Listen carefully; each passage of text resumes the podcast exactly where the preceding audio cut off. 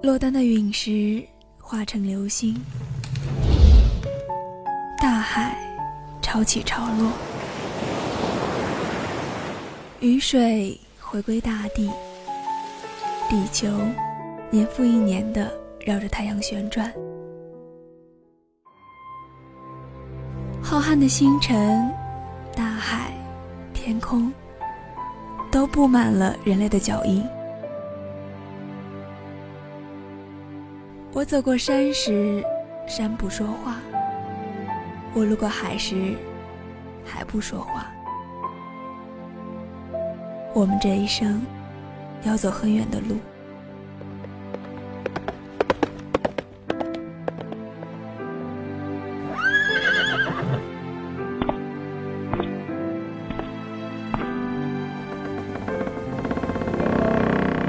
路为止，地成册，心作笔，心当墨。人物档案馆，与你诉说。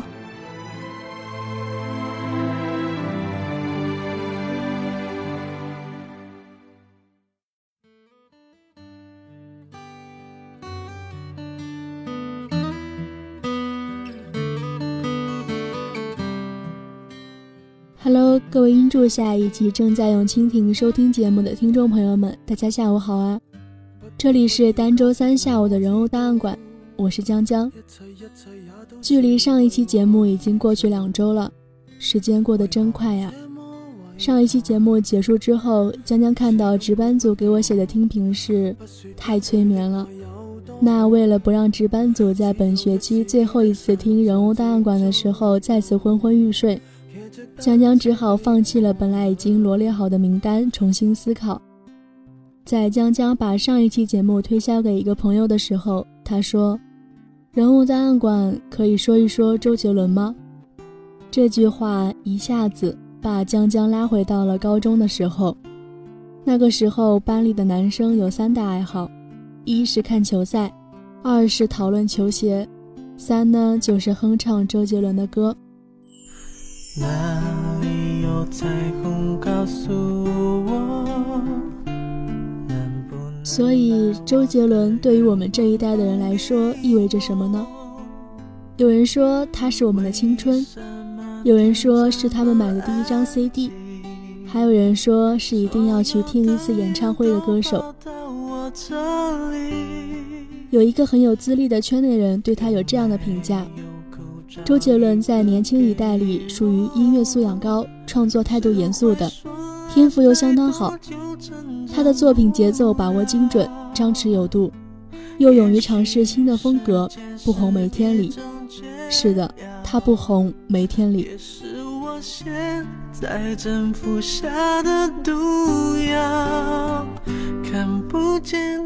周杰伦吸引我的先是歌，后来是整个人。他的歌毫不夸张地说，改变了华语乐坛。从三岁开始，周杰伦就被叶惠美女士搬上了钢琴凳，枯坐二十年。但他本人很乐观，一直秉性弹钢琴可以泡女同学的观念，苦练肖邦和柴可夫斯基。但是周杰伦第一首爆红的歌却是和钢琴毫无关系的《双截棍》。爆红之后，种种争议随之而来。没有旋律的歌能叫歌吗？新闻文化公司副总王磊指责周杰伦歌曲里有暴力色彩，会给小孩带来不良影响。乐评人袁月吐槽他的歌词和发音，歌曲里加点 rap 就是反叛，写点无厘头歌词就叫反叛。有种你先把歌词给我唱清楚了，别老是像现在这样，为了掩盖自己不会唱歌就故意发不准音。电视编导沙东甚至称周杰伦为华语歌坛一不留神就放出的一颗大毒草。现在看来像在打脸的评价，其实也不难理解背后的原因。邓丽君的歌都曾被定性为色情歌曲，在没有嘻哈音乐的文化环境里，一时间要很多人接受说唱几乎是不可能的。那个时候的华语地区基本上都没有成型的嘻哈音乐圈，现在都谈不上有。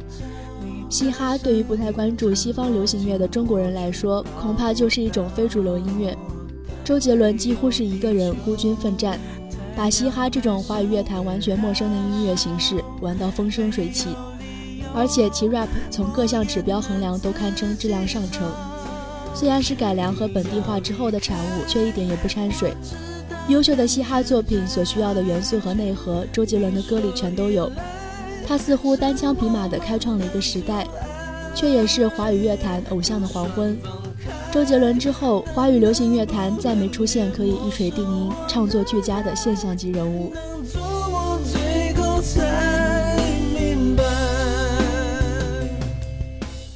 在中国，嘻哈也没有像在美国那样从亚文化跃升为主流文化的一部分。很多人恐怕都已经忘了，范特西封面上那个面目冷峻、穿着红色兜帽衫的男人，其实是一个嘻哈歌手，而且可能是这个时代最好的华语嘻哈歌手。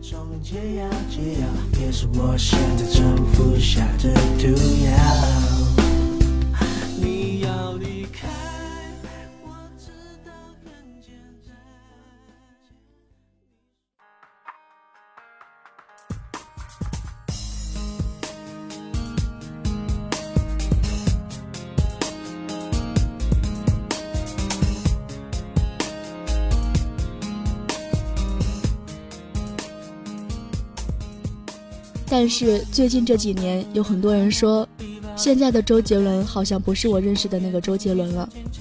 也有很多人说，周杰伦之后再无天王。其实江江很不喜欢这样的说法。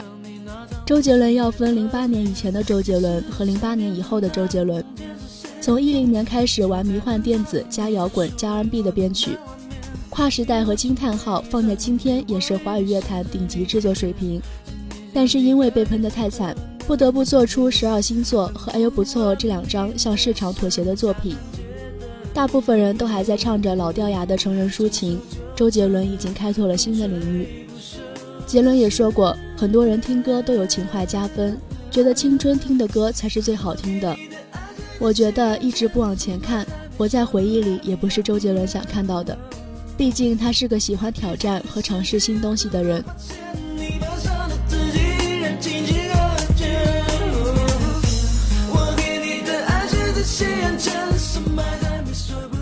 说到这里，就不得不说一说周杰伦到底是个什么样的人了。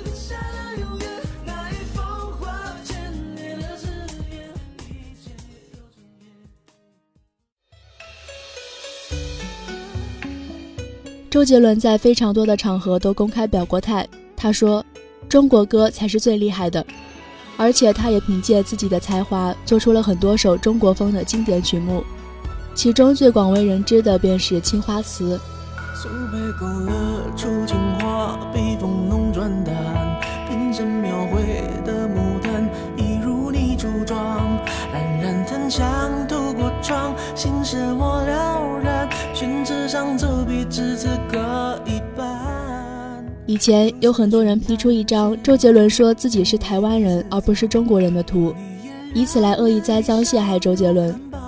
对于这件事，杰伦并没有回应，而是用自己的实际行动予以了回击。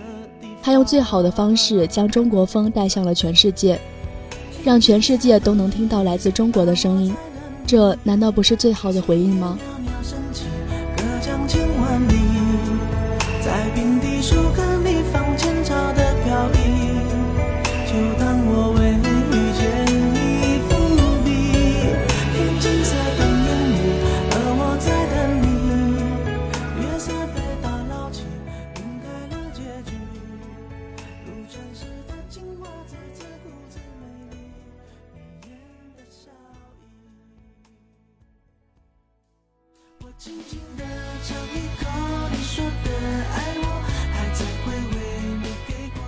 周杰伦有一个外号叫“小公举”，因为他孩子气、要面子、喜欢粉色，用两个字来形容就是傲娇。江江曾经看过一个周杰伦的综艺片段，节目里主持人问一个他的好朋友：“周杰伦有什么大家不知道的趣事吗？”他的好朋友说：“杰伦刚刚红的时候，他们几个朋友有一天一起开车去海边玩，周杰伦开车，这时候广播里突然开始放他的歌，大家都很开心。”过了一会儿，歌放完了，电台主持人开始接听众电话。这时候，导播接进来一个听众，这个人电话一进来就开始骂：“这个姓周的唱的太差啦，歌曲咿咿呀呀的，歌词也听不懂，歌也难听，希望你们电台以后不要放他的歌。”这时候车里的气氛突然冷掉，比较尴尬。突然，周杰伦默默地把车开到路边，停好下车，站在路边拿出了手机，开始打电话。还在车里的人都不知道他在干什么。过了一会儿，主持人又接进来一个热心听众。这个听众一接通就开始说：“谁说周杰伦的歌不好听？我认为他的歌非常好听，希望你们以后能多放他的歌。”这时候，车里的那些人都傻了。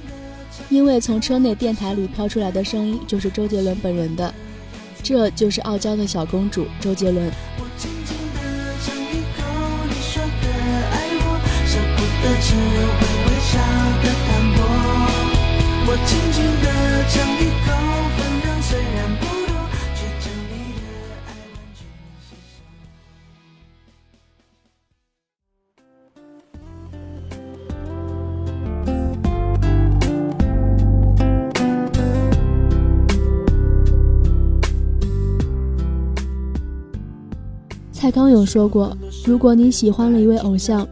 请你一定要为他写一些文字，不追求华美，不强求确凿，只要清醒地记录你所有的思念与颤栗，所有的真实与感悟，所有的明媚与忧伤。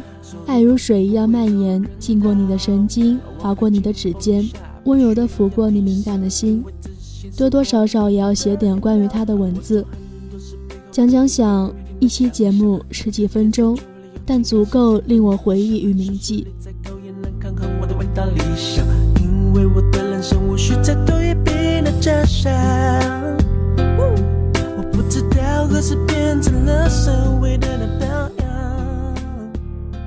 节目的最后，江江想把朋友提供给我的素材用到这期节目里。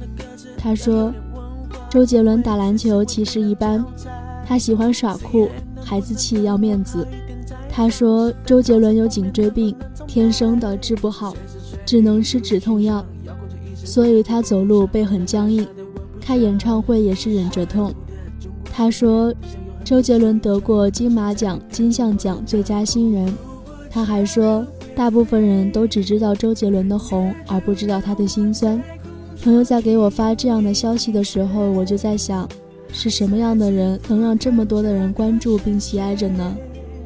是周杰伦这样的人。